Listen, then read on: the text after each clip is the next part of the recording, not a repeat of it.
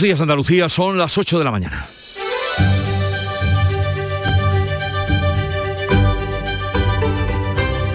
Llegó el Día de Reyes, la fiesta más esperada por los niños y en muchos hogares. Seguro que a esta hora están adelantando ya el despertar para ver la cara de los más pequeños, convertidos hoy en reyes de la casa y descubriendo los regalos que por arte de magia han aparecido junto a su cama o en el salón.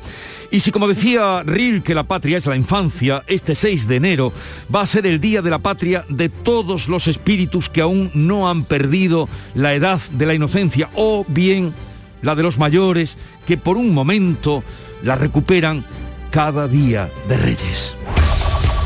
En Canal Sur Radio, la mañana de Andalucía con Jesús Vigorra. Noticias. Vamos a contarles la actualidad de este día festivo, pero antes con Carmen Rodríguez Garzón. Hola Carmen. ¿Qué tal? Buenos días Jesús. Vamos con el tiempo. Sí, hoy Día de Reyes amanecemos con cielos nubosos en Andalucía con algunas lluvias débiles que se han producido de madrugada y que pueden continuar en algunas zonas a primeras horas, aunque la tónica será que irá disminuyendo la nubosidad durante la mañana. Bajan las temperaturas mínimas en el interior oriental y se mantienen o suben ligeramente en el resto. Y vamos a contarles la actualidad, que no puede ser de otra manera, pasa por la situación del COVID. La incidencia acumulada por contagios en Andalucía nos ha dado un pequeño respiro y ha bajado por primera vez en más de un mes. También desciende el número de contagios diarios. Los nuevos casos notificados por la Consejería de Salud se sitúan por debajo de los 10.000 por primera vez tras muchas jornadas y la tasa, como decías, disminuye 16 puntos, desciende a 1.555. Pero la mala noticia o las malas noticias que hubo 12 fallecidos y que vuelve a aumentar la presión hospitalaria con 61 hospitalizados más hasta un total de 1.333. En las UCIs hay tres personas menos, 194. Y un ejemplo de ese incremento de pacientes COVID lo tenemos en el Hospital de Emergencia de Sevilla que ya nota la alta ocupación, ese antiguo hospital militar donde hay ya 92 personas ingresadas, un 77% de su capacidad. La UCI está al 55 en octubre pasado había solo 18 pacientes, ahora, como decimos, 92. Desde el sindicato médico SAPSE, Rosa Elena García habla de colapso y también de necesidad de refuerzos. Y la urgencia y la observación están también desbordadas y colapsadas y el pico sigue subiendo y nadie ha dicho que todavía haya llegado a su, a su meseta, que los enfermeros mm, ya no sabemos de dónde se van a sacar ni cómo se van a sacar. Inmaculada Salcedo, la portavoz del grupo de científicos que asesora a la Junta, decía aquí en Canal Sur que temen que suba la incidencia en la próxima semana tras los Reyes, pero que con un poco de suerte podremos alcanzar el pico de la sexta ola sin necesidad de imponer más restricciones. Cuando hacemos un estudio por territorio, la situación no es tan grave todavía. Esperemos que no, que no empeore demasiado. Y, y en esa estamos, valorando día a día en qué momento se pueden empezar a hacer algunas restricciones. Yo sí creo que sí seguimos comportándonos como hasta ahora, es posible que mantengamos la situación incluso después de estos días de Navidad. Hemos hablado de los datos de Andalucía en toda España, han muerto 148 personas, son los notificados este pasado miércoles, la incidencia acumulada sí sigue subiendo sin freno en todo el país, 140 puntos en un solo día, se sitúa ya en 2.574 casos por cada 100.000 habitantes. Y ante esta situación, el gobierno andaluz insiste en su propuesta de reducir las cuarentenas de los contagios por COVID, aunque la Organización Mundial de la Salud ha dicho y ha advertido que deben ser de 14 días. El vicepresidente de la Junta, Juan Marín, recordaba aquí en Canal Sur Radio que los síntomas de la variante Omicron son más leves, que hay que aprender a convivir con el virus y por eso dice que es una decisión esa de reducir las cuarentenas que puede servir para ayudar a las empresas. Afortunadamente no hay una saturación en cuanto a mm. hospitalizaciones y eh, ingresos en unidades de cuidados intensivos y que por lo tanto esta posibilidad hay que estudiarla. ¿no? Creo que es interesante que se haga porque aliviaría no solamente a las empresas, sino yo creo que también a esa carga que todos tenemos encima de bueno de luchar contra este virus que desde hace ya dos años pues nos tiene a todos completamente agotados. De esa difícil situación de las empresas hablaba también para Canal Sur Radio Lorenzo Amor, el presidente de la Asociación de Trabajadores Autónomos. La sexta ola, dice, está siendo muy difícil para este colectivo que se ve obligado en muchas ocasiones a no poder abrir sus negocios. Estamos capeando como podemos, eh, yo creo que nuevamente los españoles han dado unos signos de, responsabilidad, ¿no? Y estamos capeando cómo se puede este tsunami, ¿no? Pero indudablemente, pues piense que si uno, el autónomo que no trabaja, día que no cobra, ¿no? Y por tanto, sí es verdad que, está haciendo, está siendo muy duro, ¿no? Muy duro a la propuesta de la Junta de Andalucía, a las decisiones que están tomando muchos países de reducir esas cuarentenas. Eh, como decimos, respondía la Organización Mundial de la Salud, que ha insistido en que las cuarentenas por COVID deben ser de 14 días, a pesar de que la mayoría de países europeos, incluida España, la han bajado a 7 e incluso a 5 en otros estados. Bueno, pues ya veremos en qué queda la cuarentena, pero en relación con la vacunación, que es eh, la única manera de combatir el COVID, las personas que se contagien desde ahora tendrán que esperar al menos cuatro semanas tras el diagnóstico para recibir la dosis de refuerzo de la vacuna. Así lo ha publicado este miércoles el Ministerio de Sanidad, la décima actualización de la estrategia de vacunación. Por el momento, la tercera dosis está recomendada para personas mayores de 40 años que pueden recibirla independientemente de si se han contagiado a partir de los seis meses y la última dosis de Pfizer o Moderna y si han recibido Pfizer o Moderna o a partir de los tres meses si se trata de AstraZeneca o Janssen. Aquí en Andalucía, todos los mayores de 54 años pueden pedir cita ya para esa tercera dosis.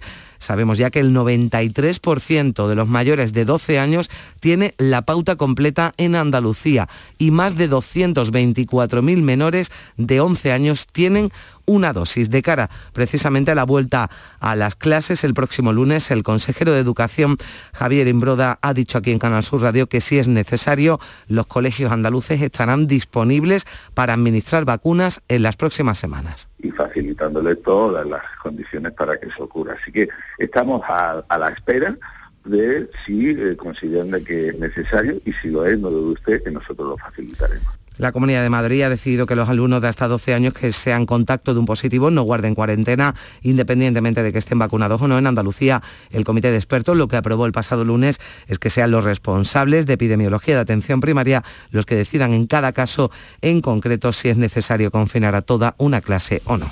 Pero ya saben ustedes que contra las vacunas están los negacionistas que además arman mucho ruido. Hoy pasa a disposición judicial la madre detenida en Sevilla por llevarse a sus hijos para evitar que el padre los vacunara. La mujer era arrestada durante la tarde de ayer tras entregar a los menores en los juzgados de Sevilla. Podría ser acusada de un delito de secuestro, aunque su abogado Borja Gómez confía en que quede en libertad. Los niños están en perfectas condiciones.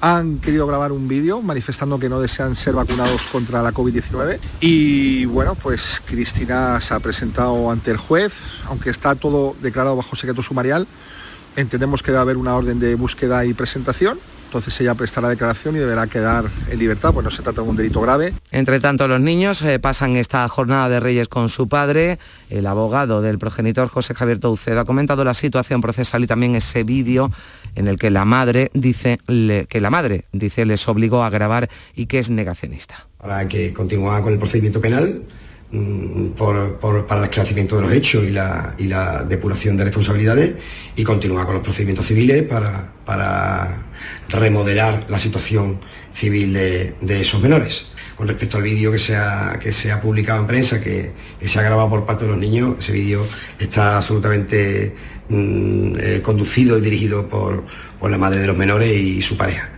Este es el caso de la madre que se lleva a los hijos, pero negacionistas los hay en todos los ámbitos de la sociedad.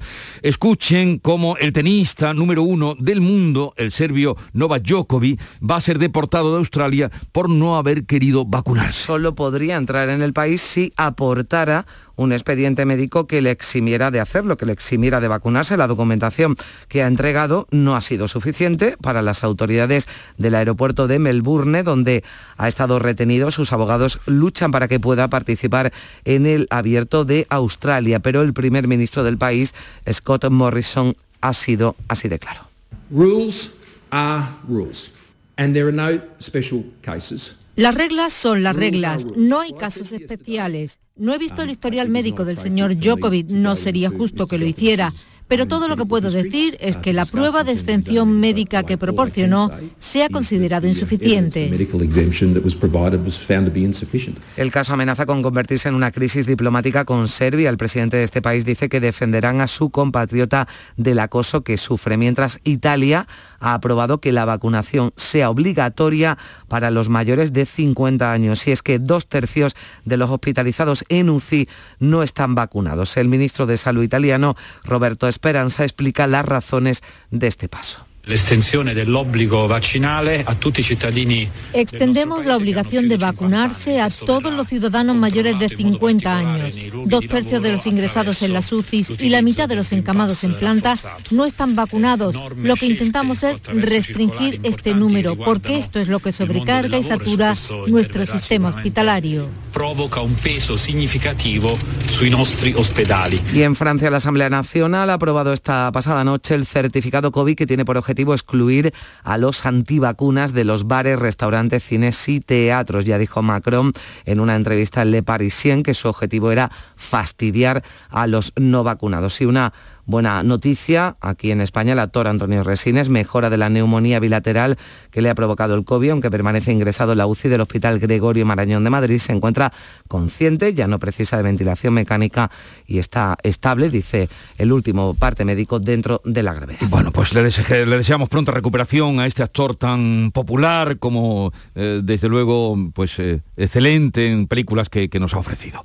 Vamos ahora a otro asunto, la actividad política, podemos decir, se recupera hoy con el rey Felipe VI y el presidente Pedro Sánchez que van a presidir esta mañana la ceremonia de la Pascua Militar que abre así la agenda institucional del año. Será un acto marcado por segundo año consecutivo por la pandemia tendrá un formato más reducido que el habitual. Don Felipe y Doña Leticia van a estar acompañados por el presidente del Gobierno, por la ministra de Defensa y por la cúpula de las Fuerzas Armadas. Se espera que tanto el rey como Margarita Robles destaquen en su discurso el papel del ejército la lucha contra la pandemia y su trabajo en La Palma durante la erupción del volcán. Será un acto que tendrá lugar en el Palacio Real de Madrid, mientras en Sevilla también hay un acto de Pascua militar en la sede del cuartel general de la Fuerza Terrestre del Ejército de Tierra en Sevilla, al que acude la consejera de Cultura y Patrimonio Histórico, Patricia del Pozo. Y no podemos olvidar, ni tampoco queremos, que hoy es el día grande de los niños, el Día de Reyes, y por eso en su víspera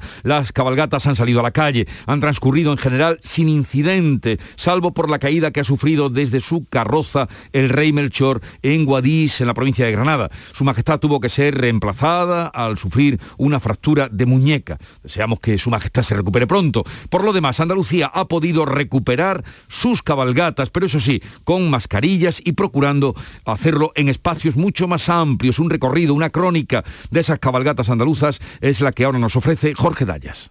Los niños volvieron a las calles con la ilusión puesta en los magos. ¿Nos hemos portado bien para que vengan los reyes o no? Sí. ¿Qué le hemos pedido a los reyes magos? Una carta de Pokémon, eh, una bebé rebón. El cambio de recorridos y las distancias de seguridad entre los participantes han marcado estas cabalgatas, las primeras con público conviviendo con la pandemia. De ahí el regalo estrella de este año.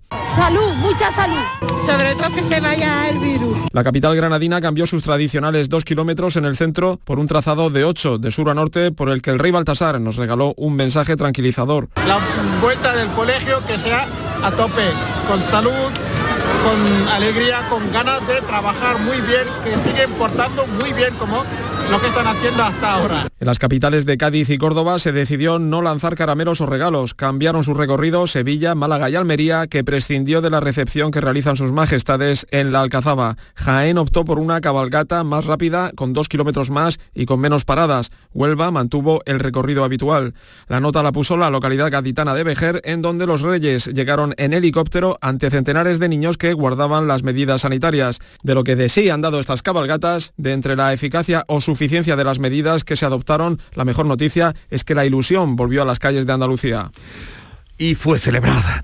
Y además de ser el Día de Reyes, es el Día de la Lotería del Niño. Y si quieren jugar a esta lotería, todavía están a tiempo, pueden comprarla tanto físicamente como online hasta las 10 de esta mañana. Sí, es una de las diferencias con el sorteo de Navidad. La Lotería del Niño se puede comprar hasta las 10 de la mañana, como has dicho, dos horas antes del comienzo del sorteo, que es a las 12 y que tiene una duración y también en esto se diferencia del gordo de Navidad de mm, una media hora. Se reparten 700 millones de euros en premio. Este año los andaluces jugamos un 1,5% más. Dicen los loteros que influye lo que haya tocado, lo que nos haya tocado en el sorteo del 22 de diciembre.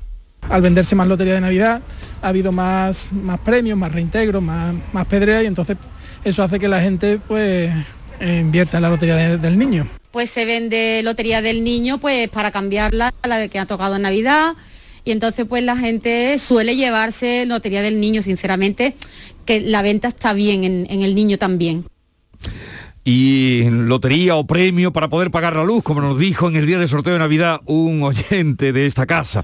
El precio medio de la electricidad en el mercado mayorista se dispara hoy un 18,2% con respecto al día de ayer miércoles, encadenando así su quinto día consecutivo de subidas. Vuelve a superar la cota de los 210 euros por megavatio hora, en concreto va a alcanzar un precio medio de 212,98 euros. Son casi 33 euros más que ayer. Por cierto, que la subida en los precios de la luz y del gas va a tener un impacto total de unos 9.000 millones de euros para los consumidores españoles, así lo dice un estudio del Banco de América que compara su estimación para este año y el anterior de 2021 con los precios de 2020. Son las 8.15 minutos de la mañana, sintonizan Canal Sur Radio.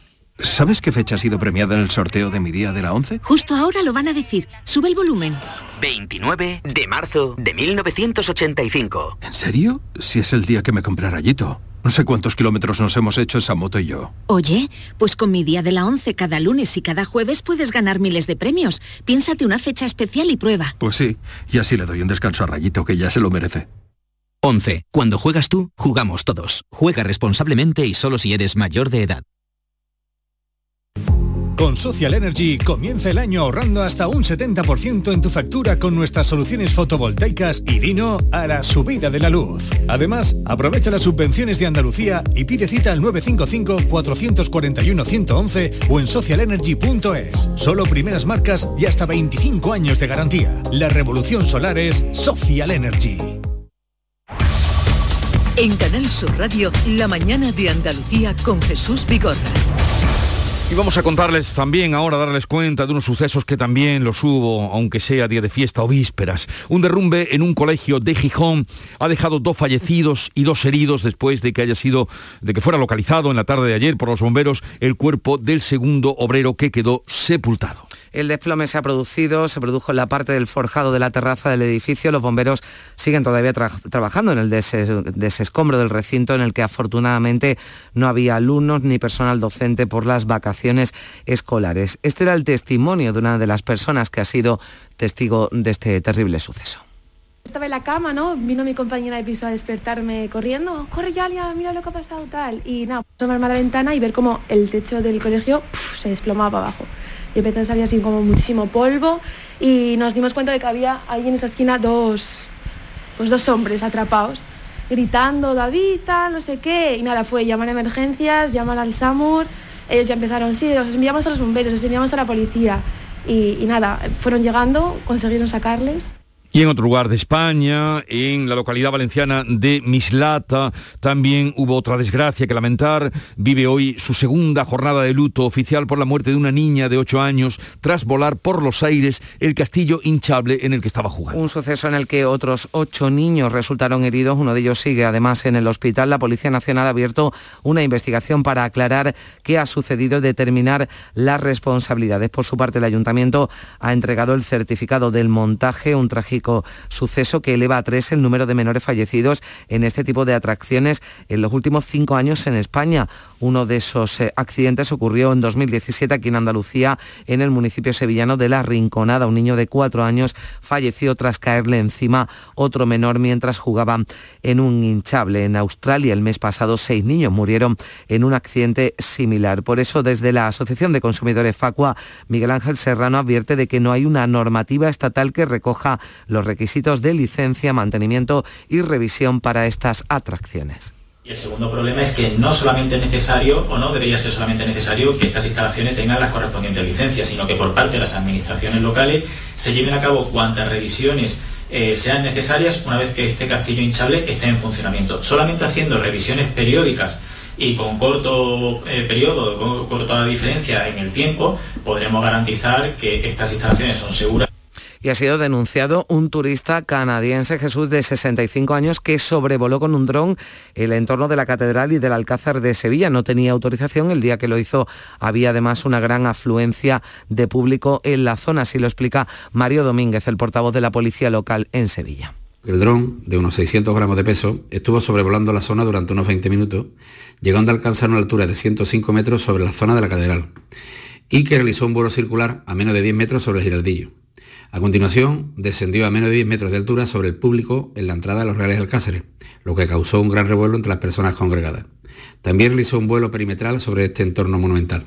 Y un suceso más, ya se encuentra en prisión una mujer detenida como presunta autora del apuñalamiento de, a un amigo en Málaga en Año Nuevo tras acusarle de la sustracción de una televisión. La víctima de 42 años ingresó grave en la UCI de un hospital de la capital. La víctima pernoctó en Nochevieja en casa de la investigada. Los hechos se produjeron al despertar esta y no ver la televisión en su domicilio. Y de la página de sucesos vamos a la polémica. La Junta de Andalucía ha salido en defensa del sector ganadero tras las polémicas declaraciones del ministro de Consumo sobre las macrogranjas españolas que exportan carne dice, de peor calidad, con maltrato animal y gran impacto medioambiental. Respuesta de la consejera de Agricultura de Carmen Crespo, que ha reclamado a su homólogo en el Ministerio, a Luis Planas, que recrimine las palabras del ministro de Consumo.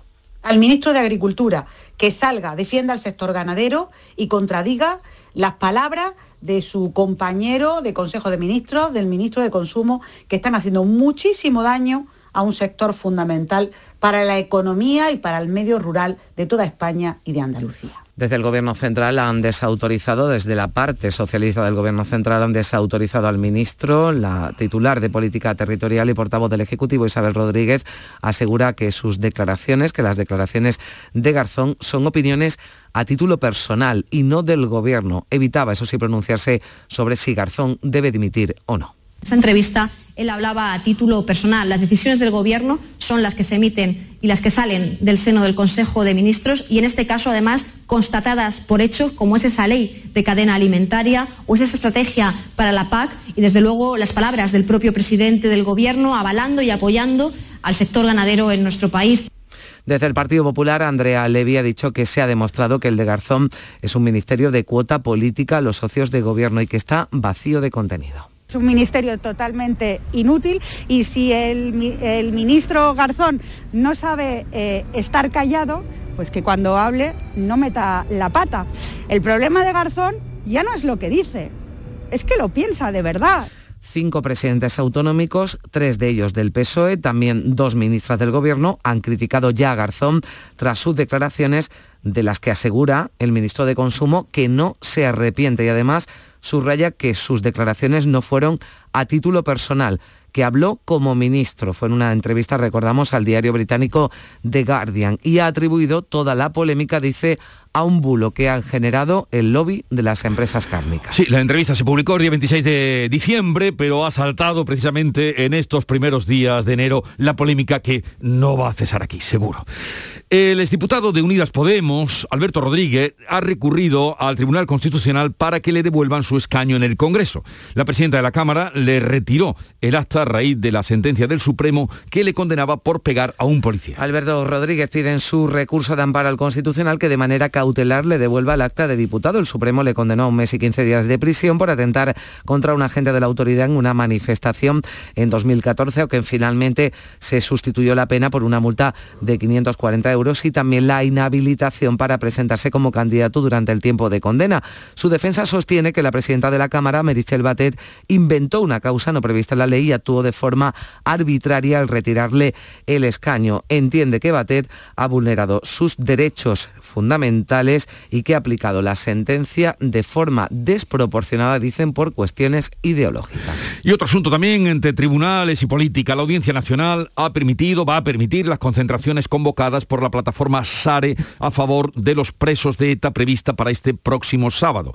Como ya ocurrió en la convocatoria de la semana pasada en Arrasate, en Guipúzcoa, no aprecia ningún indicio de que se vaya a cometer un delito de apología del terrorismo o de humillación de las víctimas. La Audiencia Nacional señala que en principio, sin perjuicio de lo que pueda ocurrir, las concentraciones están convocadas para pedir una política penitenciaria favorable a los condenados por terrorismo. Para esta decisión ha tenido en cuenta tres informes que ha solicitado a la Policía, a la Guardia Civil y a la Archancha. Las concentraciones previstas para este próximo sábado están promovidas por la plataforma SARE de apoyo a los presos de tal. gobierno anunciaba en noviembre el final de la política de dispersión. Ya todos los presos de ETA están a menos de 200 kilómetros de su residencia. De los 184 condenados en España, 80 ya están en prisiones del País Vasco y 10 en las de Navarra. Este 6 de enero se cumple, por otra parte, un año del asalto al Capitolio, aquel estrafalario momento en el que, por otra parte, trágico, murieron cinco personas y 140 gente resultaron heridos.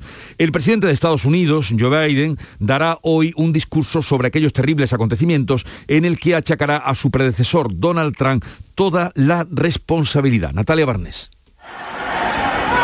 Responsabilidad del caos y la carnicería que se produjo ese día.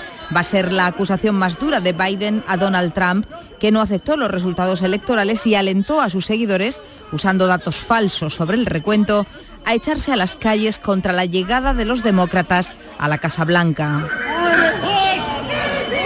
Y miles de sus seguidores se fueron agolpando ante la sede del Congreso y el Senado, el Capitolio de Washington. Lo asaltaron, arrollando a los guardias, rompiendo puertas y ventanas y llegaron hasta el Salón de Plenos. La imagen icónica de aquel momento es el hombre con la cornamenta y las plumas en la tribuna de oradores, hombre, por cierto, hoy condenado. Aquellos hechos sin precedentes en la historia de los Estados Unidos mantuvieron en vilo durante muchas horas a todo el planeta. Hoy, en el primer aniversario y cuando todavía siguen investigaciones y juicios abiertos, Biden no se morderá la lengua a la hora de condenar a Trump durante el discurso que va a dar en el Capitolio este mediodía. Y sorprende hoy este dato.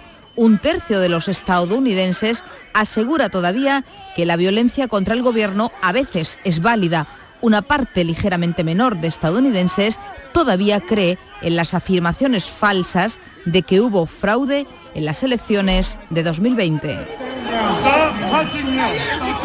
Ya veremos qué dice el presidente de los Estados Unidos en su discurso hoy a la nación. Y ya hay reacciones a la primera reunión mantenida entre gobierno, juntas, sindicatos y Airbus para encontrar alguna solución para las instalaciones de la empresa en la localidad gaditana de Puerto Real, una vez acordado su cierre. Los sindicatos piden más carga de trabajo para el sector industrial de la provincia. Desde Cádiz, Mónica de Ramón. El responsable de industria de UGT en Cádiz, Antonio Montoro, responsabiliza del cierre directamente a la empresa a la que pide que lidere el nuevo proyecto y que aporte, entre otras medidas, carga de trabajo y la ampliación del CBC del puerto de Santa María. No solamente puede dejar la responsabilidad, evidentemente que la tienen en la Junta de Andalucía y en el Gobierno Central, pero la que tiene que pilotar este proyecto es Jaime y es la que tiene que garantizar lo que es un plan industrial, cargas de trabajo y cuando hablo de tema industrial hablo de la provincia de Cádiz únicamente, no de Andalucía. De momento todas las partes han quedado pendientes de una nueva reunión aún sin fecha. Pero hay también quienes han pasado una noche de Reyes amarga o con incertidumbre. Son los trabajadores de la fábrica de Zumosol en Palma del Río, Córdoba, que cumplen hoy 17 días ya de encierro. Ana López. El 20 de diciembre, los 38 trabajadores de la planta de Zumosol en Palma del Río decidieron plantarse ante el desamparo en el que quedaron tras la renuncia de la nueva propietaria que no logró la inversión de un fondo turco.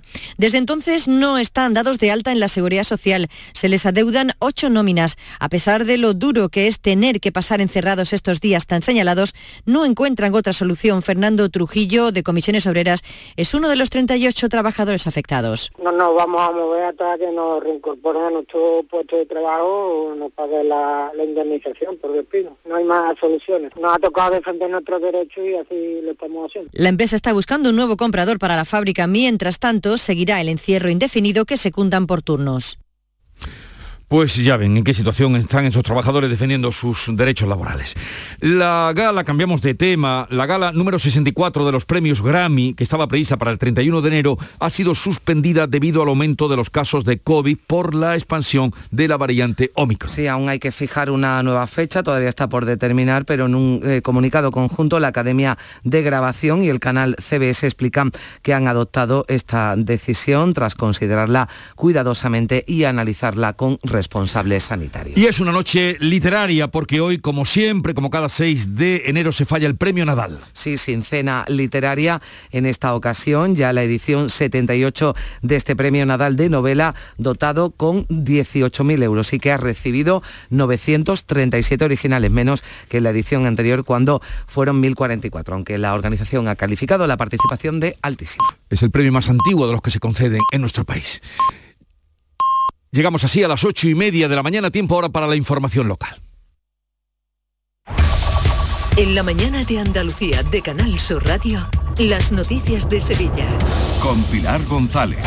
Hola, buenos días. Hoy vamos a tener algunas nubes en el cielo, el viento del norte o noroeste y las temperaturas sin cambios. La máxima prevista es de 14 grados en Morón, 15 en Écija y 16 en Lebrija y Sevilla. A esta hora tenemos 9 grados en la capital. Relájate porque tendrás garantía de 24 meses, atención personalizada, vehículos por encargo, variedades en sub o crossover. www.ignacioautomoción.com Ignacio Automoción tiene la solución. En Canal Sur Radio, las noticias de Sevilla. A esta hora son miles los niños y adultos sevillanos que empiezan a descubrir los regalos que esta noche han dejado los Reyes Magos. En una, es una fiesta la de hoy muy familiar, a todos nos hace ser algo más niños y esta mañana ya los más chiquitillos han encontrado lo que habían pedido. Unos muñecos de los Super Sim, un juego para la Nintendo 3DS y unas figuras de Pokémon. Un rebor. ¿Y qué más? La ropa para el rebor, unos patines y una Barbie. Hoy hay Un 13 armario de cabalgatas de Reyes Magos en la capital, por ejemplo, en Triana, en Torreblanca, en Bellavista, en Pinomontano, entre otros. La pasada tarde la cabalgata de Sevilla, organizada por el Ateneo, cumplía con las expectativas, aún ofreciendo una imagen insólita por avenidas muy grandes. Preciosa, ¿no? A mí este día me, me gusta mucho compartirlo con mis niños y con mis amigos y bien. Genial, la ilusión de todos los años. Teníamos ganas ya de que volviera la cabalgata, la verdad. Y las medidas de seguridad muy bien. Hoy además se celebra esta mañana la Pascua Militar en la sede del cuartel general de la Fuerza Terrestre del Ejército de Tierra en la Plaza de España de Sevilla y hoy el sorteo del niño. Los sevillanos jugamos 26 millones y medio de euros, casi 14 euros por habitante. El premio gordo de este sorteo extraordinario ha caído 12 veces en Sevilla, 10 en la capital, una en Cazalla de la Sierra y otra en Coria del Río. El cero es la terminación favorita ya que ha sido agraciada en 22 ocasiones. El propietario de la administración de la calle Sagasta, en el centro de la capital, Ricardo Ruiz, nos ha contado que muchos buscan la suerte en números de fechas concretas. Números terminados en 15, a la gente les encanta. Números terminados en 13, a la gente les encanta. El 17, el 19, ese- bueno, y hay números efectivamente bonitos. pues, Un número muy repetido, por ejemplo, un 99199, pues es un número que normalmente no gusta. Todo Eh. entra en el bombo y a veces cae en el más. El comercio ha tenido una buena campaña navideña, llega a las rebajas con un aumento de ventas con respecto al año pasado de un 20%. El presidente de la Asociación de Comerciantes, Tomás González, ha contado aquí en Canal Sur Radio que en las navidades pasadas se facturó un 40% menos que antes de la pandemia y en esta ha sido un 20%. Por tanto, satisfacción. Ha ido bien, no todo lo bien que nos hubiera gustado si tuviéramos la normalidad total en cuanto a la pandemia, pero sí cumpliendo las expectativas que teníamos y pues eh, ya representa un mayor consumo, una mayor normalidad y viene a demostrar un poco que la movilidad y todo lo que es el movimiento del ciudadano dentro de los entornos urbanos influye mucho en lo que es el consumo y la venta en los comercios. El número de hospitalizados por coronavirus ha sobrepasado ya los 300 o concretamente 304 ingresados, 46 16 de ellos están en UCI. El Hospital de Emergencias COVID, el antiguo militar, ya está ayudando a descongestionar al resto de centros hospitalarios. De hecho, hay 92 personas ingresadas allí. Es un 77% de su capacidad. El sindicato médico SAPSE, en palabras de Rosalena García, reclama refuerzos. Y la urgencia y la observación están también desbordadas y colapsadas y el pico sigue subiendo y nadie ha dicho que todavía haya llegado a su, a su meseta, que los enfermeros mm, ya no sabemos de dónde se van a sacar ni cómo se van a sacar. En las últimas 24 horas, 1.260 contagios. La tasa está en 1.349 casos por 100.000 habitantes. Y hoy está previsto que pase a disposición judicial la madre detenida por secuestrar a sus dos hijos para evitar que fuesen vacunados contra el coronavirus. Ha entregado a los dos niños en un juzgado de Sevilla y ha sido detenida. El padre denunció que desde noviembre la mujer dejó de llevar a los niños de 11 y 14 años al colegio para evitar que pudieran tener contacto con él. Y en diciembre se los llevó a Jerez y allí ya desde nada se supo. Ahora ya los ha llevado al juzgado y ella está detenida. A esta hora tenemos 7 grados en Lora del Río, 7 grados también en Benacazón, 6 en Carmona, 9 grados en Sevilla.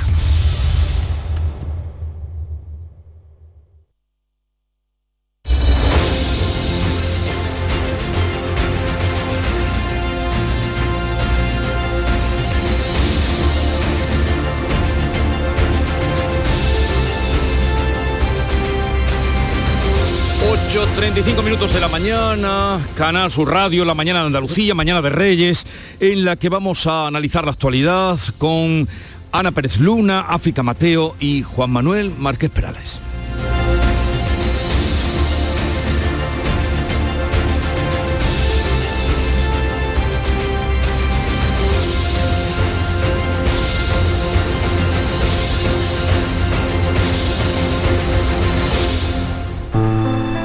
Hay un lugar donde los sentidos se despiertan.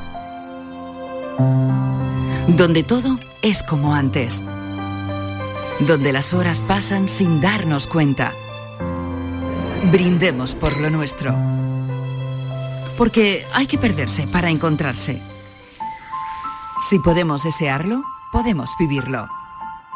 ¿Y si nos regalamos Úbeda y Baeza? Dos ciudades, un destino. Buenos días. En el sorteo del cupón diario celebrado ayer, el número premiado ha sido 37.690 37690. Asimismo, el número de serie correspondiente a la paga, premiado con 3.000 euros al mes durante 25 años, ha sido 10010.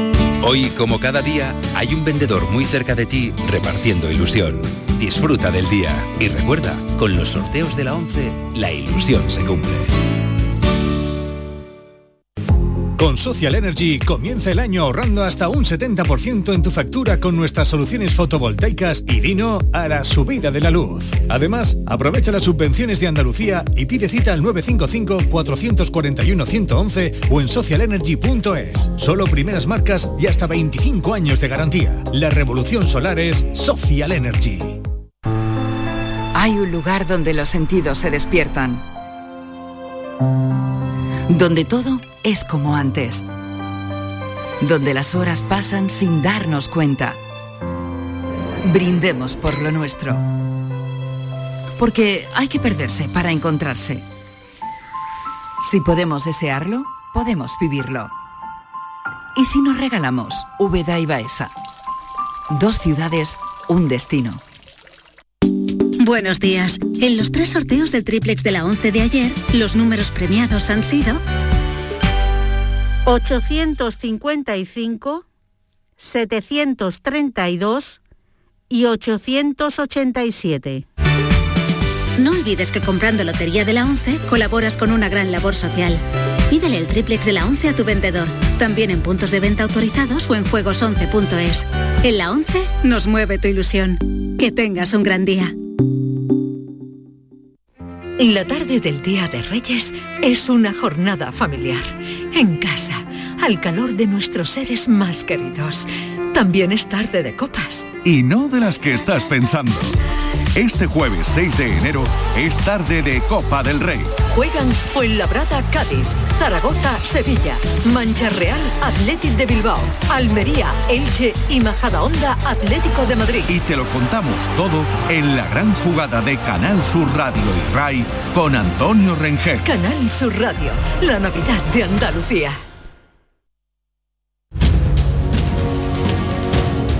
En Canal Sur Radio, la mañana de Andalucía con Jesús Vigorra.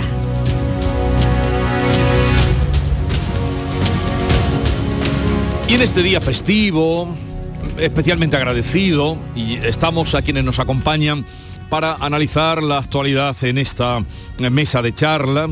Ana Pérez Luna, buenos días Ana. ¿Qué tal? Buenos días Jesús. ¿Cómo ha sido el despertar en el Día de Reyes? Eh, bueno, pues muy positivo, ¿no? Esperando todavía, todavía no, no, no he encontrado ninguno de los regalos, los estoy buscando. Bueno, ya los encontrarás, ya los encontrarás. También nos acompaña, gracias a Ana, por eso, por estar además un día festivo con nosotros. África Mateo, delegada de Ideal en el Ejido. Buenos días, África. Buenos días, ¿qué tal? Eh, ¿Andas buscando regalos o ya los has encontrado?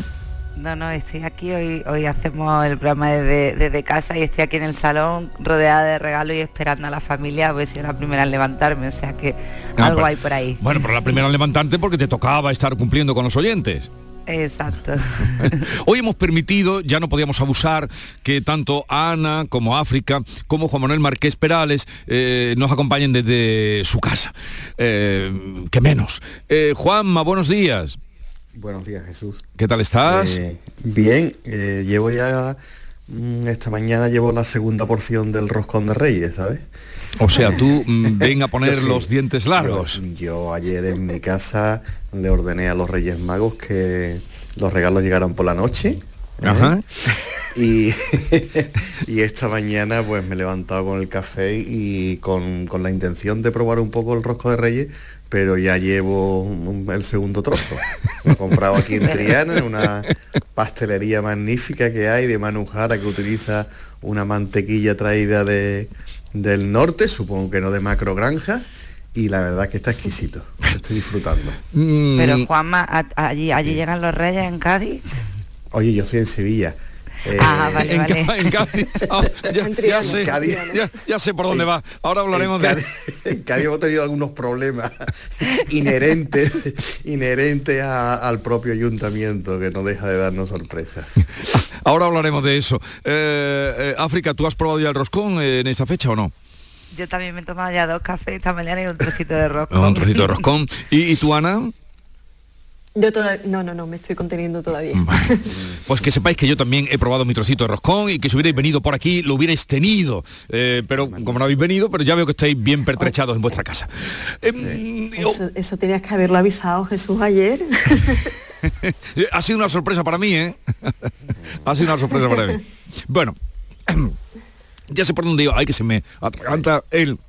El roscón, eh, perdón, no estaba en él, ya ha sido en los cinco minutitos que hemos tenido de pausa. A ver, yo sé por dónde iba, África, eh, cuando ha preguntado con doble intención, no sé si Ana Pereluna también lo ha visto, eh, lo que circula por ahí, eh, un oso, un oso mm, descoyuntado que circula por ahí en redes sociales de la cabalgata de Cádiz. ¿Qué ha pasado en la cabalgata de Cádiz?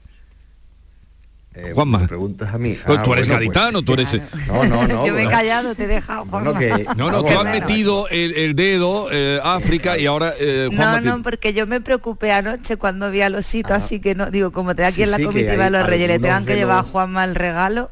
algunos de los figurantes que, que van en la cabalgata, pues unos eran unos osos eh, polares que se supone que estaban tiroteados porque tenían un tiro en la espalda, iban casi muriéndose. Y también estaba Blancanieves y, lo- y las siete nanitas. Eh, bueno, sí, se aprovecha, como todo lo de este ayuntamiento, eh, se aprovecha cualquier circunstancia para, para traer un tema que ideológicamente eh, le venga bien, con extraños resultados. Jesús, hay que decirlo. No sé cómo habrán funcionado los Reyes Magos en Cádiz. Yo espero que Sur ahora haga una encuesta porque si tiene el mismo efecto que el otro cambio del alcalde, que es haber pa- pasado del Estadio Garranza a llamarse Nueva Mirandilla, donde el Cádiz, por cierto, todavía no gana ningún partido. Yuyu dice que es la maldición ¿eh? de- del Carranza. Pues lo mismo, oye, lo mismo los Reyes Magos también se han malogrado en la ciudad de Cádiz. Yo espero que no. Pero este, este hombre, desde luego, nos tiene, nos tiene acostumbrado ya, yo diría, a un mandato de, como se dice en Cádiz, de mamarracherío. Todo Pero lo que entonces, hace, Juanma, todo lo que hace es tú igual. dices que era conciencia lo de que el oso fuese así, o sea, que no es que le... No, no, no, no lo sé. Yo lo última hora a inter- la yo- 13. yo- no, África, África. Yo lo interpreto. Yo interpreto a, a mi- a- al alcalde de, de Cádiz, que me cuesta, me cuesta interpretar eh, todas sus salidas. Yo entiendo que es una llamada a la atención a los osos polares. Sabes que en Cádiz hay muchos osos polares, ¿no? Sí, sí, es sí. una población bastante Ahí. importante. Ya llegaron con los fenicios. Hay una colonia allí en las escolleras de la caleta, súper importante. En la caleta está la, la colonia caleta de osos. la caleta de colonia, sí, hay una de osos polares, eh, muy importante además, ¿eh? No me ya, quiero ya imaginar el, los ya el comandante Custo, el comandante Custo habló de los osos polares de, de la caleta. Yo, yo tengo un club en eh, y, esto, y esto es verdad lo que estoy contando, ¿eh? Yo tengo un club de amigos en Cádiz que llama- nos llamamos los osos polares y nos vayamos al principio. de Oye. ¿no será tu club el que ha montado lo- No, no, no, lo- no, son la aparatosidad de, la cabalgata? gente muy seria. Bien, es que aparece, vamos a poner un fragmento de, de, eh, un vídeo que se ha hecho viral y el oso ya lo verán ustedes por todas partes, un osito, eh, y el pobre es que va descoyuntado y, y a duras penas va caminando el figurante que va detrás. Y esta es la señora que graba el vídeo.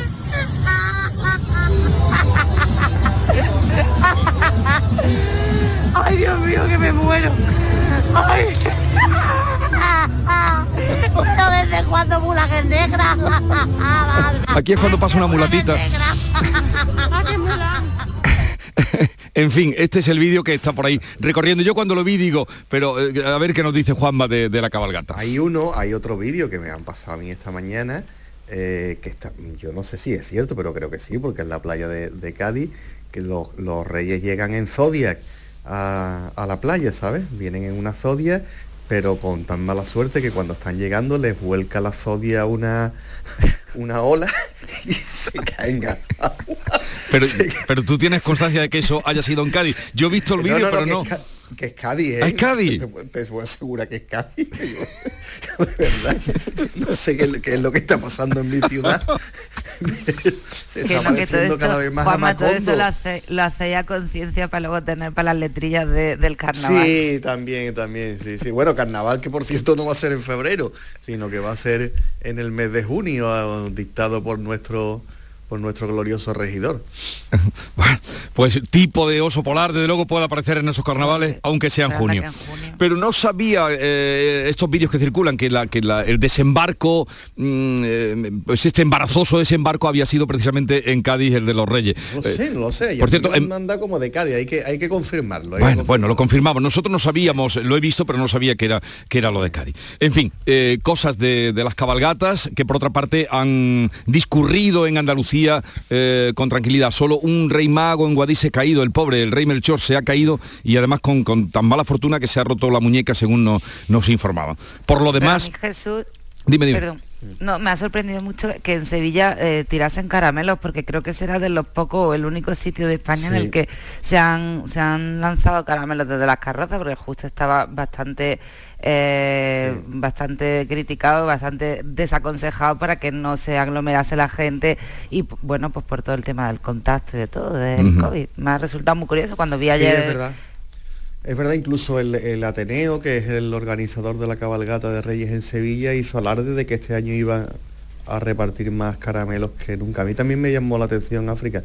Es verdad que ayer vi yo la cabalgata en Sevilla y había menos gente. ¿eh? Eh, la gente Sí. se ha comportado de, de- de una forma bastante responsable y no había tanta gente en la calle. Había mucha gente, pero no había esa afluencia Mucha que menos, habíamos visto sí, en mucha menos Sí, sí, sí. Eh, en fin, la gente va tomando conciencia. Ha bajado esta mañana la subida, mm, es previsible que venga después, pero precisamente en Andalucía ha bajado eh, en el día de ayer, veremos qué datos hay hoy, si los dan, eh, el, el índice de contagios. Ha bajado un poquito, un respiro. Sí, yo creo que, que esa es la tendencia, está pasando también en la Comunidad de Madrid. Mm, Yo creo que estamos en ese momento de estabilización de, los contagios y es posible que eh, dentro de dos semanas eh, comience a bajar esta, esta, variante, ¿no? que es una variante indudablemente muy, muy diferente eh, a, las, a las anteriores. Yo creo que hay motivos para el optimismo, lo que pasa que a los hospitales y a los centros de atención primaria le quedan todavía tres semanas bastante duras. Sí, efectivamente, yo creo que la bajada de la, de la incidencia siempre es una buena noticia, ¿no? Aún así, eh, hay más de 1.300 hospitalizados y casi 200 personas en UCI, es decir, que eh, todavía tenemos que mantener la, eh, pues la alerta, ¿no? Eh, pero bueno, sí es cierto que parece que vamos controlando poco a poco y, y es cierto lo que dice Juan Manuel, ¿no? que al final pues el colectivo de los sanitarios es el que está sufriendo y llegando muy agotado a, a la Mm. situación. ¿no? Veremos qué pasa a partir del lunes, que empiezan ya también la- las actividades, eh, sobre todo por, por las bajas, ¿no? Em, Bajas Ya, que se están produciendo laborales. Hay, hay un estudio, Jesús, que, que publicamos el otro día en Diario de Sevilla, que bueno, no se ha hecho en España, se hizo en Nueva York, en los condados, do- se compararon los condados que se habían suspendido las clases escolares y las con las que habían sido presenciales y se vio cuál, cuál había sido la incidencia en, en casa en, en cada condado. Y la conclusión era bien bien clara. Eh, no había no había tenido un efecto. Es decir eh, la suspensión de las clases no aseguraba una menor contaminación que allí donde hubieran ido los niños de una manera presencial. Ya llevamos un curso de, de experiencia y sabemos que la comunidad educativa y los propios y los propios alumnos se están portando de, de manera excepcional y no yo no creo que vaya a ser motivo desde luego de más contagio. Es verdad, es verdad que uno de los problemas que está que está viendo con, e- con esta con esta variante tan extendida es que se están produciendo muchas bajas laborales. Es cierto, es cierto. Hay otras empresas, por ejemplo la mía, en la mía decidimos teletrabajar, eh, eh, volver al teletrabajo hace ya tres semanas. ¿eh? Y bueno, en el momento que vimos los primeros casos de, de contagio dentro de, de alguna redacción, y la verdad que ha funcionado bastante bien. También es cierto que, que es, es un trabajo que nos lo podemos permitir, ¿no? Nos podemos permitir el, tra- el teletrabajo y hay otros que no. Eh, lo que dice Juanma, estoy, estoy de acuerdo en lo de los niños y tal, pero nos parece un poco arriesgado la estrategia de Madrid de, de, man- de que se manden a los niños al colegio, aunque tengan un contacto directo con, con Sí. un positivo en casa, no sé, estoy un poco... Puede liarse una de estas semanas importante, porque al final, Sí. mm, si tú no aíslas a una persona que puede estar contagiada, la manda a una clase con otros 24 niños que luego van a su casa, o sea, no sé, puede ser una estrategia un Sí, poco... so- sobre todo por que eso, ¿no? yo- porque los niños pare- sí sobre todo por eso no porque los niños parece que no eh, sufren eh, el impacto del virus de una de una forma tan virulenta pero sí es verdad que tienen una capacidad de contagiar eh, importante no sobre todo cuando conviven con la con las familias en cualquier caso sí que es verdad que yo eh, quería incidir también en que bueno ha sido un acierto político realmente esa decisión de, de volver a, a las aulas de una manera presencial, ¿no? porque sabemos el impacto que tuvo en, en algunas, en algunas partes de la población el, el tener que eh, seguir, hacer el seguimiento educativo por, por internet, ¿no? no todo el mundo tenía acceso y bueno, ha sido yo creo que un acierto político que quizás no se está poniendo lo suficientemente en valor. ¿no? Aquí lo que está por ver, aunque el consejero de Educación decía ayer, mm, no nos pongamos antes el, el parche que el grano, es las bajas de profesores que se podrían eh, producir, ¿no? Eh, que hasta ahora, eh, contra todo pronóstico, cuando los colegios decidieron tirar adelante y abrir en septiembre, pues había muchas dudas, pero demostraron que podían, que podía hacerse y se hizo con una incidencia mínima de, de- de cierre de aulas. Pero ahora, por, por los contagios está habiendo, pues esas bajas de profesores es lo que puede dificultar ¿no? la, la situación. Pues confiaremos todos en que los profesores estarán a la altura de como buenos servidores públicos de cómo han estado nuestros sanitarios y Sí, seguro pero- que, que las bajas Pero es que vuela, el, el- el virus este vuela y se cuela por los intersticios más insospechados. En fin, una cosa que tenemos que aclarar, ojo Juanma, que tú te has tirado a la piscina, tú te has tirado muy pronto a la piscina y me están llegando aquí mensajes ver, de ¿de que la barquita, las zodias de los Sí, reyes, me- hay de todo, pero lo de Cádiz mm, eh, parece que no. Me dicen que es de Oropesa, me dicen que es de Vigo y hay quien dice que es de Cádiz. Pero yo lo de Cádiz eh, sospecho que no, ¿eh? ya, ya era demasiado, Juan Manuel. Hay que, seguir, hay que seguir investigando. Yo lo he puesto en duda, ¿eh? Digo, bueno, si es de Cádiz, hay que seguir investigando. Pero algo- Ya era demasiado gafe. ¿eh? esta, esta mañana, es que yo lo vi a primera hora de la mañana, pero se llama Carmen, pero no, de- no nos atrevimos, decimos, esto no sabemos de dónde es, pero ahora creo que... hay motivo para, para, para confirmación a lo largo del día y de la mañana. Vale, vale, pero dónde. aquí me han dicho, ya te digo, me han empezado a mandar mensajes, unos que son de Oropesa, otros que de Vigo y otros dicen que de Cádiz, pero dudo lo de lo de Cádiz bastante porque sería, como dice Ana, sería demasiado mm, mm, mm, demasiadas coincidencias. Ya, ya, ya, ya. El oso, sigan al oso, sigan la piel del oso, sigan la piel del oso, el oso La polar. colonia de osos polares de la caleta. Vale, vale, vale. Cuidado que ahora los animales, cuidado. ¿eh? Son sintientes. no os metáis, no metáis mucho. Son seres sintientes, lo- los mascotas. Eh, bien, le he pedido a mis compañeros, digo para anunciarle eh, en la radio un regalo, no, ellos son muy generosos, pero en la radio hacer llegar un regalo a los oyentes es difícil, más allá que, que la voz o, o- alguna, alguna zalamería. Pero les he pedido eh, a los tres, a Juanma, a Ana Pérez Luna y África Mateo que eh, regalaran hoy una canción, Día de Reyes, regalaran un- una canción a nuestros oyentes, porque además el regalo es, lo importante es quién lo da y no los méritos, en este caso son muchos los méritos de los oyentes que nos escuchan. Y a esta hora de la mañana en día de fiesta. Eh, entonces, a ver, ¿qué canción, por dónde empezamos? ¿Quién empieza? Ana, ¿empiezas tú? A ver, venga. Venga, empiezo tema musical sí. que Ana Pérez Luna regala hoy como Día de Reyes a nuestros oyentes, a nuestra eh, exquisita y sensible audiencia. Bueno, a, a ver, yo he elegido Under Pressure de Queen y de, y de David Bowie porque, bueno, me parece que refleja muy bien la situación que estamos viviendo y además con un toque de humor, ¿no? ah, pues estupendo, viene que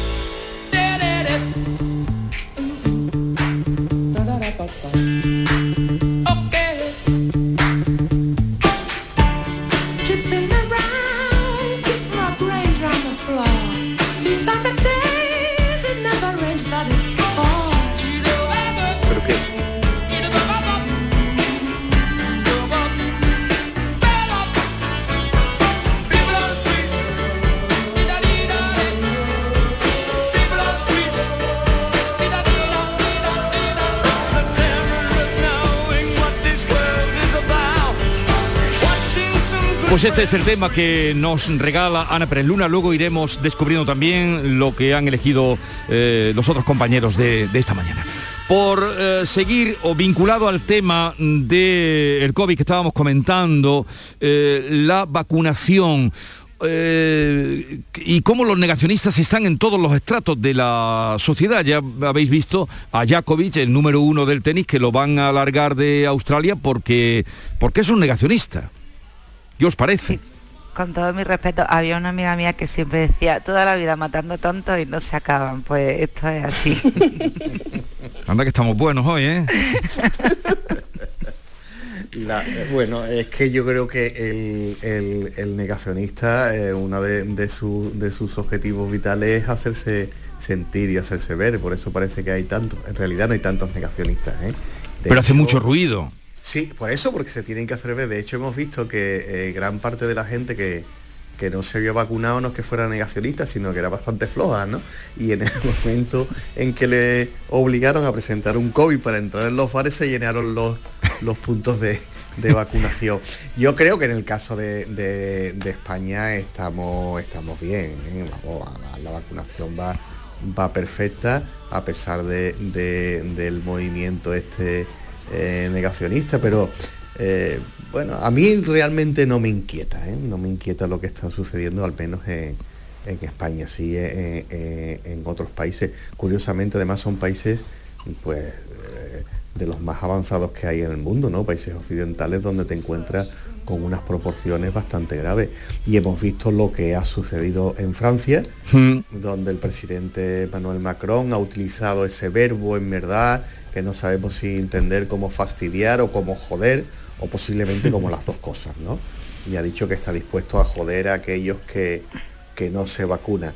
Entre otras razones porque los que no son los que no se vacunan sí que están provocando graves daños eh, a los demás. Hay en Francia una liada tremenda, entre otras razones porque hay elecciones presidenciales en el, en el mes de abril, porque Macron no tiene asegurado este, esta reelección y, hombre, el, el- verbo utilizado es bastante fuerte. Yo leyendo ayer, es verdad que Georges Pompidou eh, eh, dio un, hizo un, un mensaje a la nación en el año 1900 1966 que también fue muy polémico y donde le pidió a los burócratas del país que dejaran de joder o de fastidiar a, a los ciudadanos. El Elíseo había revisado la entrevista que, que se publicó en Le Parisien, con lo cual ha sido un acto realmente con- a- hecho a, a conciencia. Bueno, a- ahora seguiremos hablando de ese asunto negacionistas que Macron quiere perseguir porque vamos a llegar a las 9 de la mañana precisamente con la música que nos regalaban a Pérez Laura.